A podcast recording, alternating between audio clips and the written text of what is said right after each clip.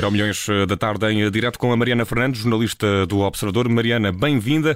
Vamos a mais Euro Milhões a Tómbola Roda, até porque mais logo temos um evento em que todos somos padres de Barrota, não é verdade? Sim, pelo menos estamos habituados, não é? Este duelo uh, ibérico, ibérico este até vale uh, um apuramentozinho para uma fase final. Portanto, a verdade é que acaba por ser um, um bocadinho importante, mais importante do que os últimos, pelo menos, que foram particulares. Mas para não, não gastarmos tudo já, vamos ao tema do dia, antes de irmos ao futebol, vamos ao xadrez, que está em total escândalo depois de uma batota que está a agitar os adeptos da modalidade e também os praticantes. Sim, é o tema que tem estado em cima da mesa, essencialmente em Inglaterra. Hoje era até a notícia mais lida. Literalmente uh, em cima da mesa. Literalmente em cima da mesa. Isto não foi uma piada, mas podia. Não foi uma piada, mas podia. Mas uh, foi involuntária e muito boa. É verdade. Mas uh, hoje era até a notícia mais lida do site da BBC. Obviamente, o xadrez tem uma, uma importância e uma preponderância muito maior, até culturalmente, em Inglaterra do que cá. Mas a verdade é que o escândalo, pelo menos, está a volumar-se de uma forma em que já chegou cá. Foi também uma das notícias do dia. E tudo isto está relacionado com um aparente escândalo de batota uh, que está a ser revelado por aquele que é o melhor jogador de sempre, o norueguês Magnus Carlsen, é pentacampeão mundial, é o jogador com o maior rating uh, que a história já viu. E tudo isto começa no início deste mês de setembro, quando Magnus Carlsen perdeu, escandalosamente, com uh, Hans Niemann, um norte-americano de 19 anos, durante um torneio nos Estados Unidos. Ora, mais do que isso, surpreendeu o facto de Carlsen ter decidido desistir de, do torneio depois desta derrota com Niemann, uh, algo que ele nunca tinha feito, nunca tinha desistido de um torneio desde o início da carreira e algo que ele revelou através de uma publicação um bocadinho enigmática no Twitter, onde até partilhou um vídeo antigo de José Mourinho, nos tempos em que era treinador do Chelsea, em que o treinador português diz algo como uh, se falar meto-me em problemas. Naquele é um... seu inglês eh, Exatamente. brilhante. Não, e é uma das frases mais conhecidas de Mourinho e o Carlson usou este pequeno vídeo, portanto apareceu aqui a teoria de que este Hans Niemann podia estar a fazer batota, ao que o norte-americano recusou por completo, ainda que tenha revelado que fez batota durante os primeiros anos da adolescência. Ou seja, ele disse: ah, já fiz, já fiz batota ali com 12, 13 anos, mas agora não faço, não o voltei a fazer desde que sou profissional. Ora, na semana passada, a história conheceu mais um capítulo quando Magnus Carlsen e Hans Niemann voltaram a defrontar-se, desta feita num jogo online, e o norueguês abandonou, logo depois de fazer a primeira jogada, sem explicações adicionais. Portanto, desligou a câmara, desapareceu, pura e simplesmente, e não voltou a aparecer no jogo. As explicações, pelo menos algumas, apareceram hoje eh, num comunicado que o norueguês divulgou através do Twitter, abordando o assunto diretamente pela primeira vez e acusando então Hans Niemann de fazer batota, de ter tido um percurso muito diferente do habitual, de se apresentar sempre demasiado descontraído e de nem parecer uh, concentrado no jogo.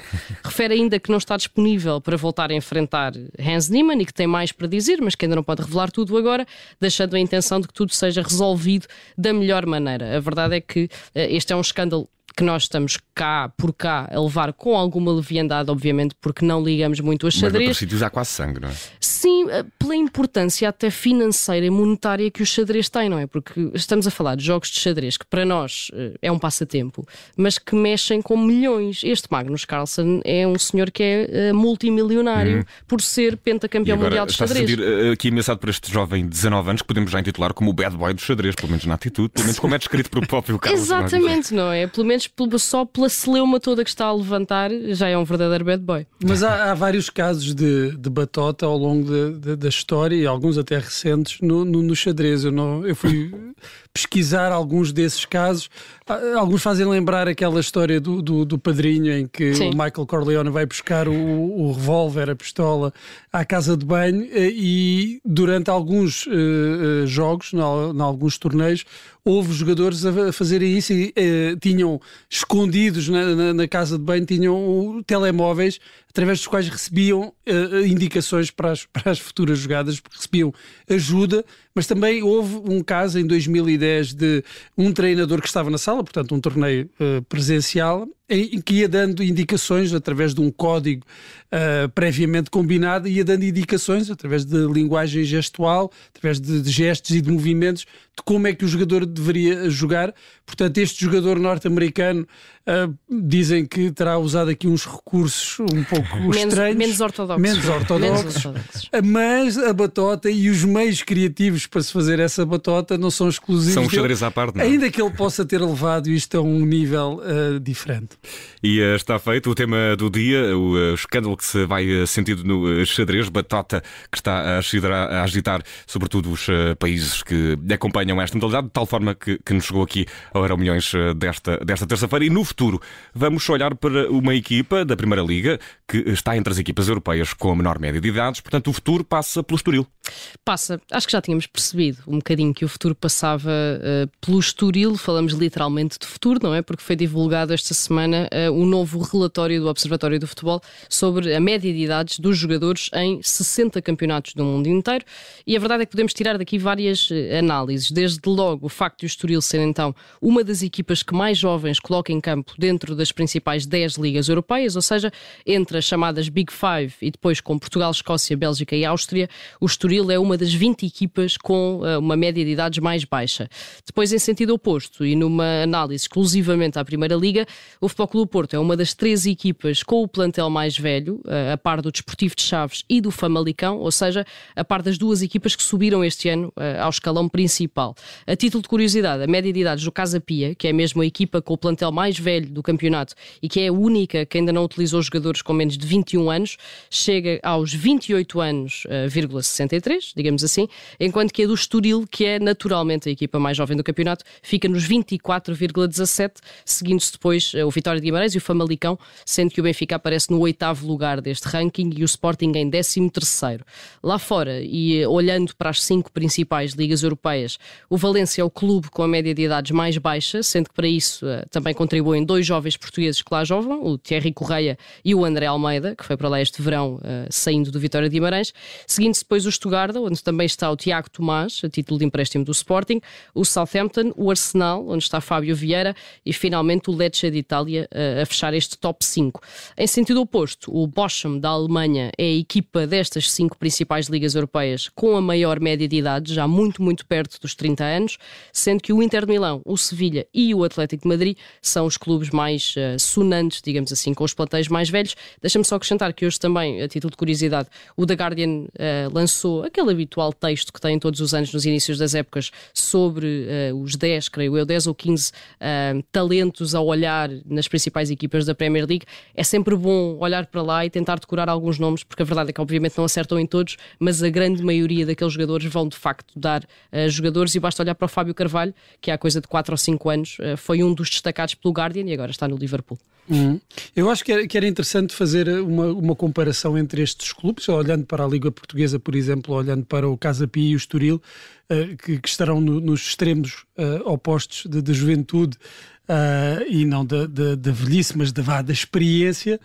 Uh, e, e, comparar, ver se há grandes diferenças na forma também como as equipas jogam. Sim. O Casa Pia tem essa uh, característica de defender muito bem, é uma das melhores, creio que ainda é uma Sim. das melhores defesas do campeonato e não sei se não terá que ver também com essa, com essa experiência. Normalmente as equipas mais jovens é pelo menos são é mais irreverentes, é? A, a, ideia que nos dá, e eu gostava de ver se isto tem, se isto tem uh, sustentação nos factos. Uh, Parece-nos que as equipas com mais jovens arriscam mais, mas pode ser apenas um, uma ilusão de ótica. E no caso do Foco do Porto, há Pepe a desequilibrar a média, não é? Sim, Pepe obviamente eh, balança muito a média e as saídas também de Fábio Vieira e de Vitinha, que obviamente fizeram Exatamente, com que, com que estava a pensar nisso quando estava a ver a média de idade. Sim. Em relação àquela questão do Guardian, são os 20 talentos. Estava a são os 20 talentos, 20 talentos, exato. Eles não acertam em todos, obviamente, mas normalmente a, a, larga maioria dos jogadores que eles conseguem apanhar nas camadas jovens dos clubes ingleses uh, dá de facto jogador, e basta ver uh, o lote de jogadores dos anos anteriores. Eu falei no Fábio Carvalho porque obviamente é português e estava nas camadas jovens do Fulham, algo que é uma uhum. raridade ter um português nas camadas jovens de um clube inglês, uh, mas eles normalmente acertam. O Hudson Odoi, o Rashford passaram todos por este, por este lote. Sobre esta questão do Casa Pia, e eu acho até que faz algum sentido num clube que há muitos anos não estava na Primeira Liga, procurar alguma experiência de jogadores que, certo, não estavam com o Casa Pia na Primeira Liga, mas que já muitos deles tinham passado pela Primeira Liga com outros clubes, e acho que foi um bocadinho o, Casa Pia, o que o Casa Pia tentou fazer, não é? Procurar a experiência que o clube não tem, pelo menos em termos recentes, com os no jogadores, plantel. Com os... Claro. E, uh, Mariana, no passado, uh, para, para o Euro Milhões de hoje, uh, também, pelo menos em correlação com o futuro, a última vitória de Portugal contra a Espanha, que foi em 2010, e não há o direito, eu estava lá, não há o direito de terem roubado aquele Ronaldo. Não há Ah, direito. Não há é direito. disso que eu queria Era um falar. gol extraordinário, é verdade. É o melhor golo que De não Cristiano valeu. Ronaldo da não- seleção, É, é que não valeu. Há aquele também contra o Azerbaijão, creio. De bicicleta. Eh, Sim, no sim, Bessa, que também foi anulado. Dois dos melhores golos, se não os melhores golos do Ronaldo na seleção, foram anulados. Exatamente. E não há o direito. Mas eh, pelo menos neste jogo tivemos sorte. Mas antes disso, vamos É, fazer aqui não, um, não um estamos retrato. certinhos, não é? Porque não foi exatamente hoje, foi em novembro, mas eh, aproveitamos o facto de ser hoje dia então do duelo ibérico, Portugal-Espanha, para recordar aquela que foi a última vitória portuguesa contra a seleção espanhola. Isto porque Portugal e Espanha levam cinco empates consecutivos, eh, se olharmos apenas para o tempo regulamentar. Empataram 1 a 1 em junho, já nesta Liga das Nações, empataram 0-0 tanto em 2020 como em 2021 em dois particulares, 3-3 na fase de grupos do Mundial da Rússia em 2018 e também 0-0 no tempo regulamentar das meias finais do Euro 2012, sendo que Espanha depois ganhou eh, na decisão por grandes penalidades e conquistou mesmo esse europeu ao golear Itália na final de Kiev. Assim, é então preciso recuar até novembro de 2010 para encontrar uma vitória portuguesa contra a seleção espanhola, na altura um 4-0 na luz. Até eh, Carlos Martins marcou, se não até. Carlos Martins marcou, um particular também, escassos meses depois de Espanha ter sido campeã do mundo na África do Sul e de Portugal ter sido eliminado logo nos oitavos de final desse Mundial, precisamente por Espanha, com aquele golo eh, polémico, vamos dizer assim, de David Villa. Nesse dia de novembro de 2010, há quase 12 anos, portanto, Carlos Martins, precisamente, Helder Postiga e Hugo Almeida marcaram os golos portugueses, sendo que Postiga marcou dois, numa seleção que era ainda orientada por Paulo Bento e que tinha Cristiano Ronaldo, Rui Patrício, Pep, Nani e João Moutinho, portanto todos ainda no ativo, mas que também tinha dos convocados eh, Bozingua, Paulo Machado e Manuel Fernandes. Do outro lado, andava por lá um trio do meio campo com eh, Busquets, Iniesta e Xavi, que diz que eh, não era assim nada de se deitar fora. Não era nada de se deitar fora, mas neste jogo nos Estádios da Luz eh, ficaram a ver a bola a andar. Com a mestria de Carlos Martins no meio campo, que era um, um jogador que, 4-0. que- Foi a nossa pequena vingança depois dessa Sim, eliminação sim, sim, polémica. E deixa-me só dizer que, em relação a, este- a estes confrontos entre Portugal e Espanha, Cristiano Ronaldo tem provavelmente o melhor desempenho da carreira em fases finais, precisamente contra, contra a Espanha. 3-3 no No 3-3, pelo menos em termos de golos, eu creio que é, eh, É, o sim. melhor desempenho dele. Fases finais, sim, Em eu fases finais, é muito finais. isso e aquele playoff com a Suécia, não é? Sim, Em claro, que claro. Aí, acaba por esse é talvez decisivo. o jogo que marca uma- um ponto de viragem nos desempenhos de Cristiano Ronaldo na seleção. E eh, esperamos eh, que hoje não eh, seja menos do que aquilo que nos habitou, apesar das coisas estarem mais ou menos tremidas. Contamos todos com o Ronaldo para mais logo, emissão especial também para acompanhar esse Portugal-Espanha que vai acontecer em Braga, tudo para acompanhar aqui na rádio. O Observador Euro Milhões com a Mariana Fernandes. Muito obrigado, Mariana. Um abraço. Até amanhã.